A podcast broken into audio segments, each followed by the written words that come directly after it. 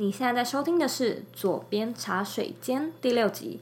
今天我们要讨论的主题是 Digital Nomads 究竟如何在旅行时上班呢？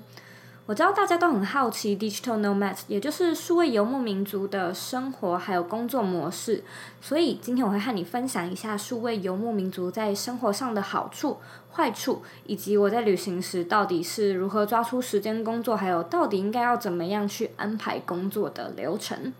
一样，如果你想要看这一集的文字稿，请在网址上输入 z o e y k 点 c o 斜线数位游牧民族，直接输入中文就可以连接到这一集网站的 show note。那我们废话不多说，准备好了吗？Let's do it！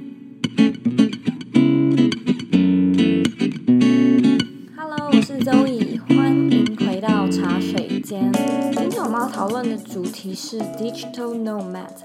其实，在第五集，我们和来宾 Andrew 讨论到远距工作者的一个文化，嗯、那集的回响其实蛮不错的，所以我也决定来做一个比较深入的讨论，和你分析一下一个人一边旅行一边工作的可行性到底高不高？那他是不是一个可以长期一直运作下去的 lifestyle？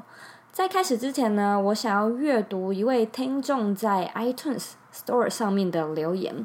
这个评论者叫做 Candy 于一九九四，他的标题写说：“按一百个赞。”我从第三集开始试听的，从前没有听广播的习惯，但是现在觉得听广播很容易走入内心。他括号写说：“我应该要生在八零年代才对。”总之很喜欢。剪辑、问题、谈话用字和音乐的插入等都让人感到舒服。很谢谢 Candy 在 iTunes Store 上面帮我们打新留言。如果说你喜欢我现在做的左边茶水间这个节目，也拜托你帮我们在 iTunes 上面打新评分，因为这会决定我们可以可不可以继续在这个广播频道上播出。那我也会继续很努力的带给你更好的内容。OK，那我们进入正题吧。今天的主题：Digital Nomads 究竟如何在旅行时上班呢？嗯，我在这边做一个 Digital Nomad 的小小的解释。其实 Digital Nomad 的直翻，它 Digital 就是数位，那 Nomad 这个意思就是游牧、游牧民族的意思。那游牧民族的定义就是逐水水草而居。所以，digital nomad 就是逐笔电、逐笔电而居。所以，数位游牧民族，他也通常会套用在靠一台笔电走天下的旅行工作者身上。那这样的工作形态，几年前开始在国外蛮流行的。台湾这几年也逐渐有不少人加入 digital nomads 的行列。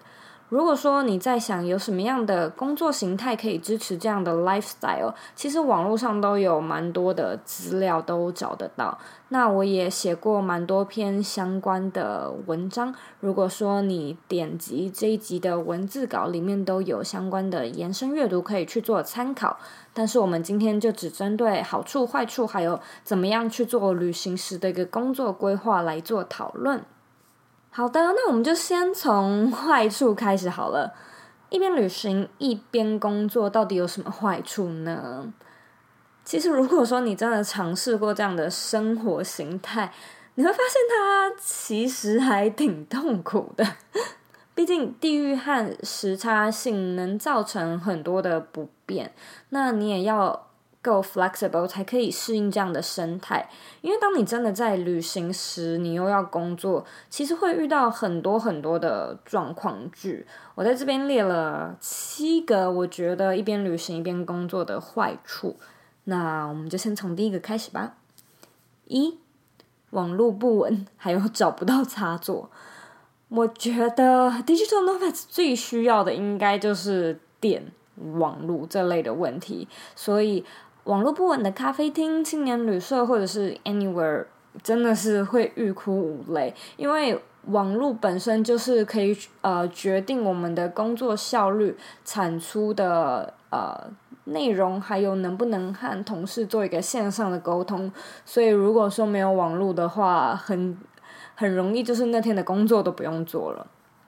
那我也会建议你，如果说你正在旅行的话，也可以随身携带一个 WiFi 盒，或者是让手机随时都有热点可以分享。那这里有一个小提醒，就是，嗯、呃，在国外旅行的时候，你要多多去比较该国的电信业者的方案，因为台湾真的是一个吃到饱之王，还有那种四九九的吃到饱方案，这在国外是绝对看不到的。那呃，在国外的话，大部分都是以流量计费。呃，AKA 又贵又少，像我现在在美国，就是一个月大概使用十 G 的手机流量，因为有的时候我可能会 travel 到没有 WiFi 的地方，那或者是网络很慢，这时候我就必须要开手机的热点，让我可以使用网络，然后用笔电工作，所以我有嗯需要手机的流量够大的需求。那我记得我现在。这个十 G 就超过台币两千块，那但是你要知道十 G 它其实就是上传一个什么档案，然后下载档案，看个影片，很容易就烧光了。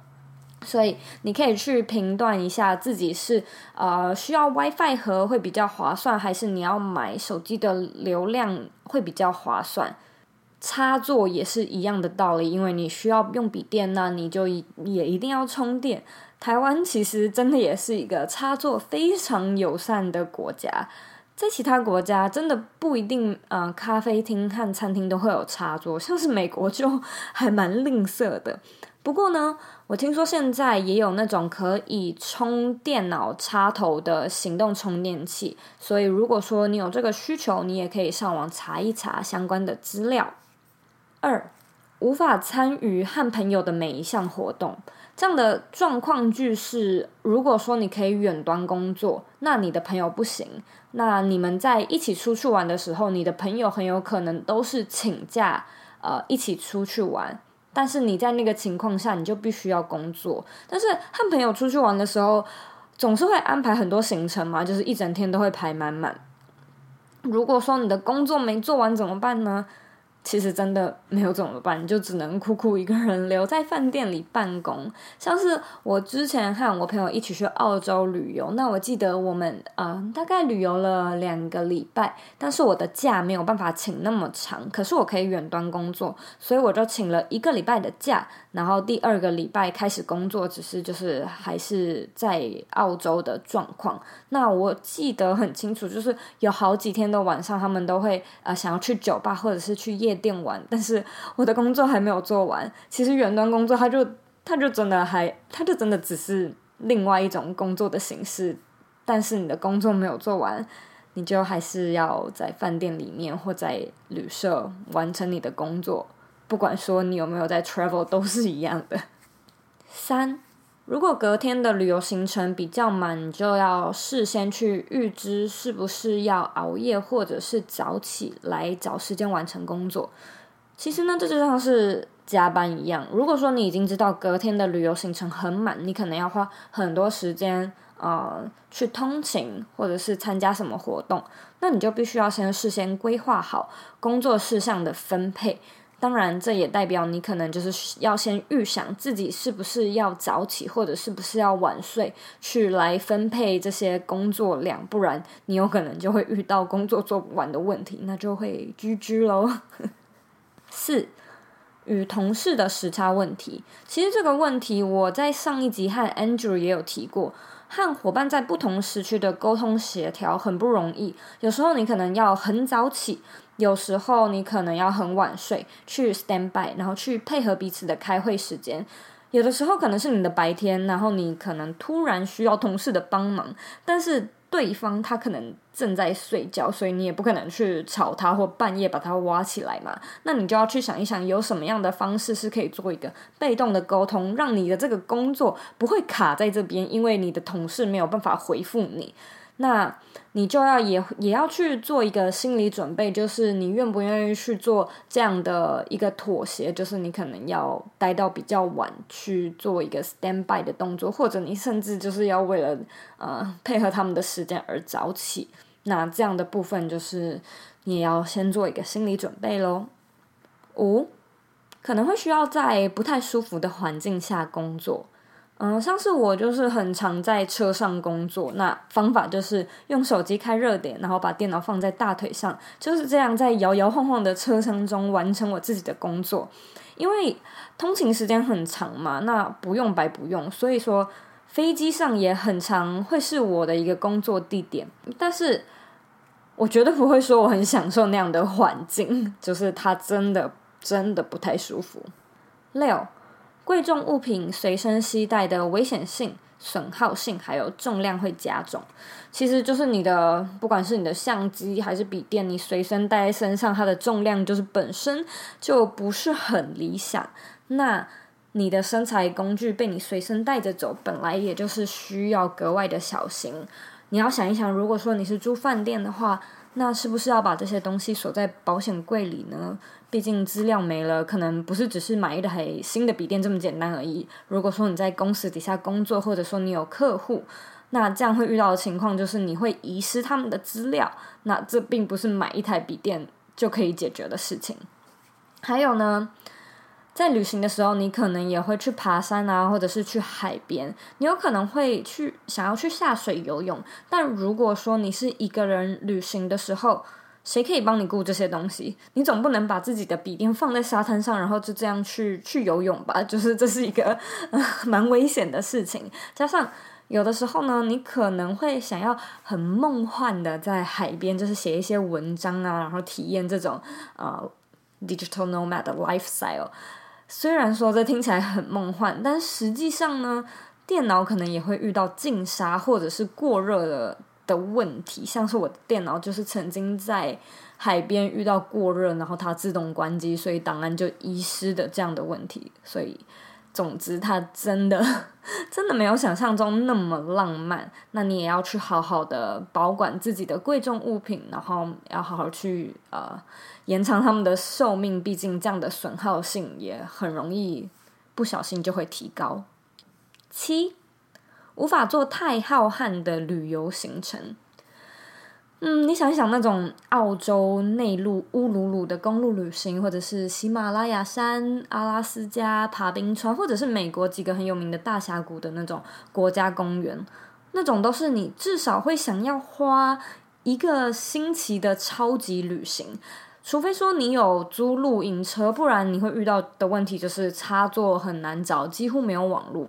呃，关于这些外在的牵制，就会很难去真的达成那么长期的一个旅行。这可能就真的只能发生在当你真的有放假的时候才办得到，不然你可能会遇到同事或老板没有办法联络你，那客户也找不到你，没有办法做一个互动与沟通，那这样就是可能不太 OK。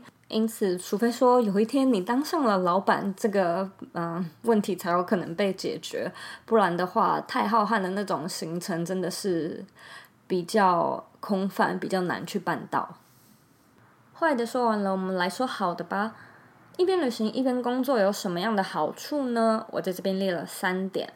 第一个就是他真的很棒，很自由，而且我也诚心的推荐每一个人，这辈子如果有机会的话，都一定要试试看这样的生活模式。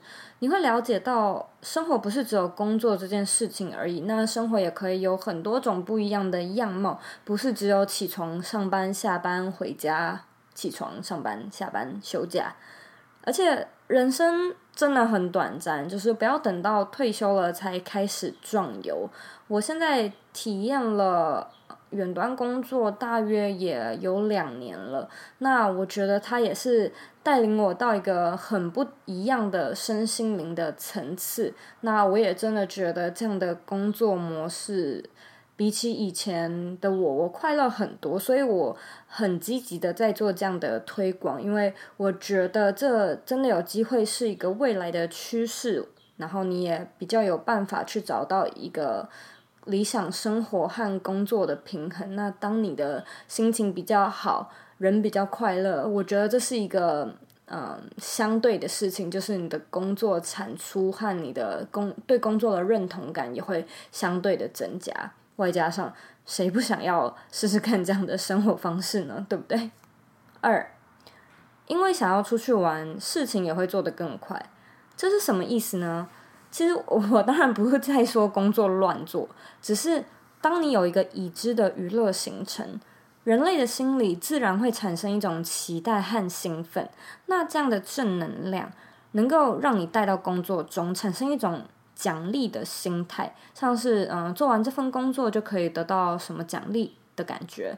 嗯，我自己也很常用奖励的心态来规划自己的工作，就像是呃，做完就可以去看电影，我做完就可以和朋友去喝下午茶等等之类的。那这样的奖励心态也会让你产生一种相对的责任感，就是你的脑子会知道说，OK，我会得到奖励，所以我要好好表现，我要快速完成，我才值得这个奖励。那也因为要出去玩，所以你也可以知道自己只剩下多少时间来完成这些工作，所以它我会说，不仅是有奖励的作用，也有一点点警惕的作用。三，可以安排自己的工作时间，并兼顾私人的行程。在办公室八小时，其实你几乎一整天的那个七八小时都是只能做工作的事情，但是。如果如果说你可以自己安排的话，也许你可以安排，嗯，例如游泳一小时，工作两小时，喝下午茶，看书一小时，工作三小时，等等之类的。因为，嗯，在这两年的测试，我发现我自己很适应这样的工作方式。那在呃两年前呢，我都是待在办公室，然后我很记得。我早上大概九点到十二点的时候的生产力很高，可是大概到了下午两三点的时候，我就会开始超想睡，然后大分心，我就会一直，我也不太，虽然我只是人在办公室，但是我也不太知道我自己在干嘛，就是在滑脸书啊，然后假装自己在工作等等之类的。我在那个状况下就是很难专心，然后很难去好好的做这些工作，而且我相信很多工作都是。我大概花一两个小时就可以完成的，但是在那个嗯很不舒适，然后很不专注的情况下，我可能就是花了四小时，也不太知道自己在干嘛。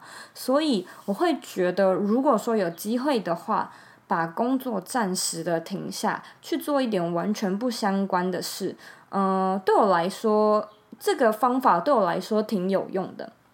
嗯，我觉得它就像是小睡午觉那样。有点补眠的感觉。那每当我再回来做我的工作的时候，我就可以感到更有精神，而且速度也更快，那专注率也更高。所以我非常推荐，有机会的话，你可以试试看这样的工作安排法。那嗯、也有很多人推荐番茄工作法。番茄它就是。每工作二十五分钟，休息五分钟的一个工作法。那我自己也试过，可是我觉得我不太喜欢。我觉得二十五分钟蛮短的，所以我自己是比较喜欢，例如说工作两小时，休息半小时这样的一个间距。那这个也是我透过可至少至少有几年的呃。呃，测试才发现这个方式是比较适合我的，所以怎样的工作效率，嗯、怎样的工作方式对你来说才是最适合的？你可能也是需要花好几个月，甚至几年，你才能找到自己的一个进入心流状态，还有休息的间距应该要怎么去安排。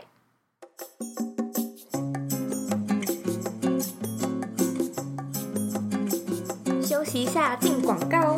你加入我们的脸书私密社团了吗？如果你喜欢今天的节目内容，欢迎到脸书上搜寻“理想生活设计”，或者是在网址上输入 facebook.com 斜线 g r o u p s 斜线 z o e y k 点 c o。我们会在那里做节目后续的内容讨论，然后呃，你也可以在上面发表你对节目的看法以及希望我们做的内容。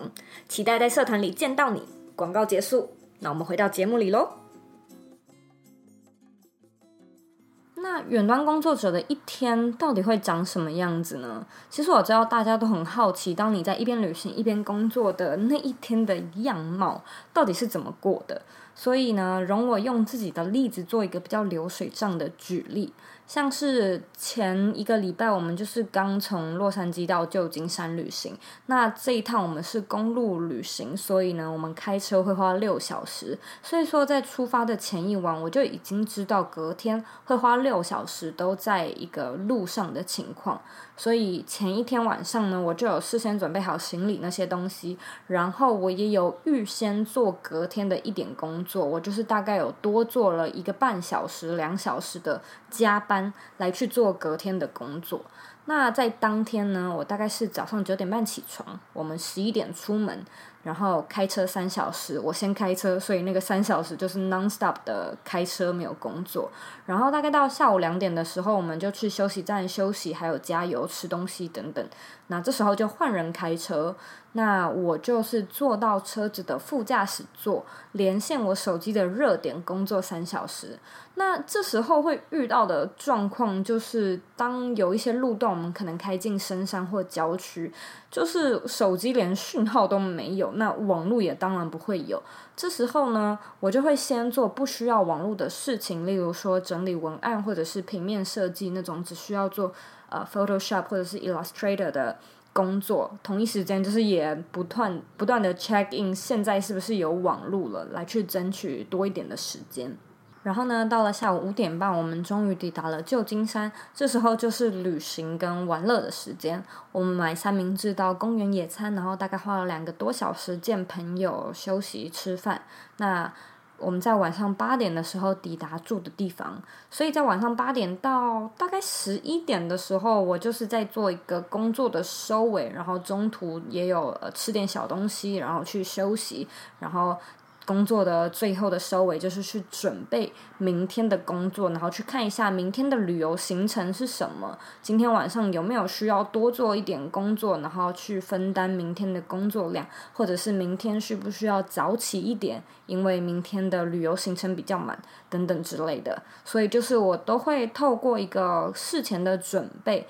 还有去观察，也不是观察，就是去呃安排一下我隔一天的玩乐的行程，还有旅游的行程是什么，然后去预先知道我明天需不需要把笔电带在身上呢？会不会有一些零碎的时间可以让我来工作？还是我今天就是最好先把所有的工作都做完，因为明天一整天想要就是好好的花一点时间，呃，专心的旅行等等之类，所以。你觉得这会不会是一种理想的生活模式？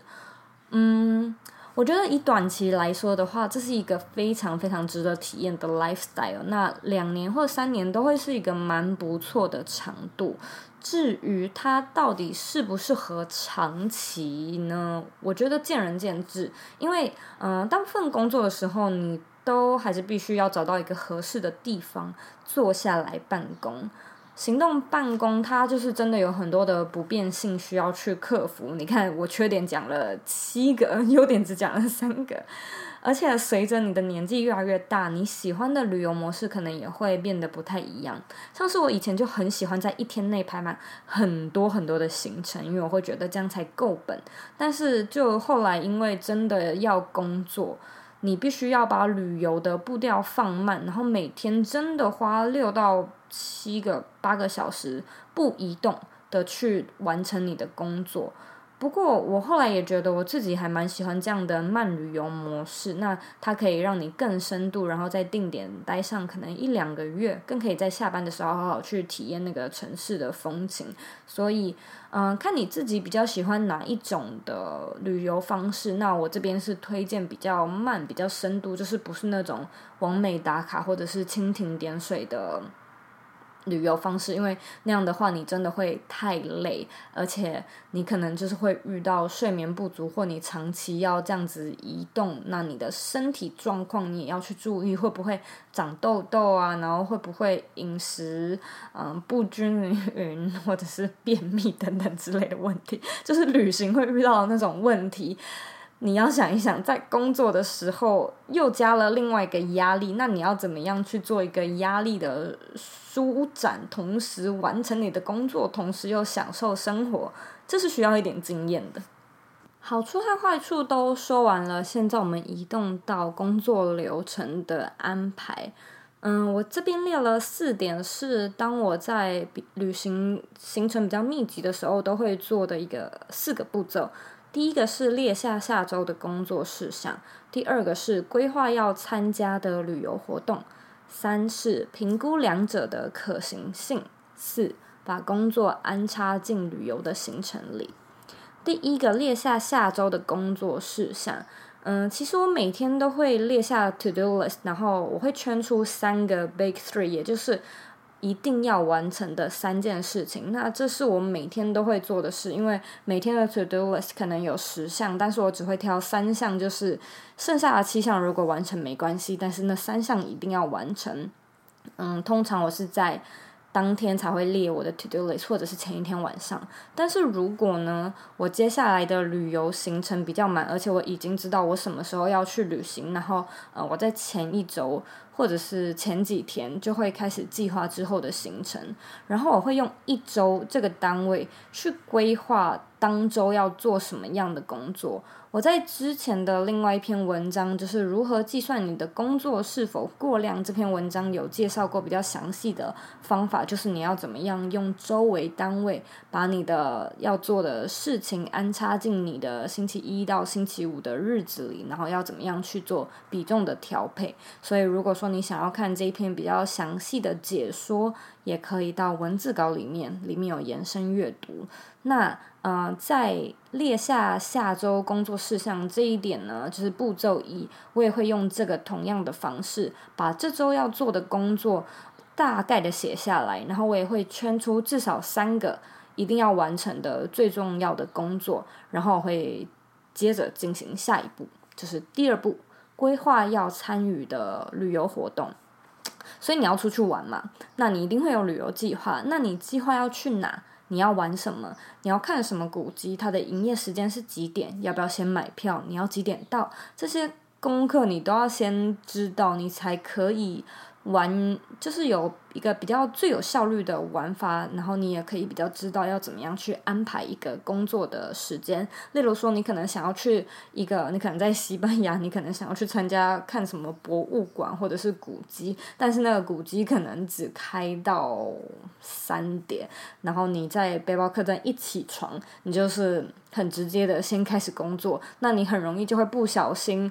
嗯，工作到超过时间，或者是时间没有剩多少，那你那天就是只能做三点以后的行程，这样子就是不是很聪明。如果说你知道它的营业时间可能是早上九点到下午三点，那你就可以知道，OK，我是否可以把我的工作移到下午？那早上先去这个博物馆参观，然后我也可以知道，好，我要在四点以前赶回我的背包客栈，不然我的工作会做不完。那我需要在几点的时候去搭火车？那个火车的。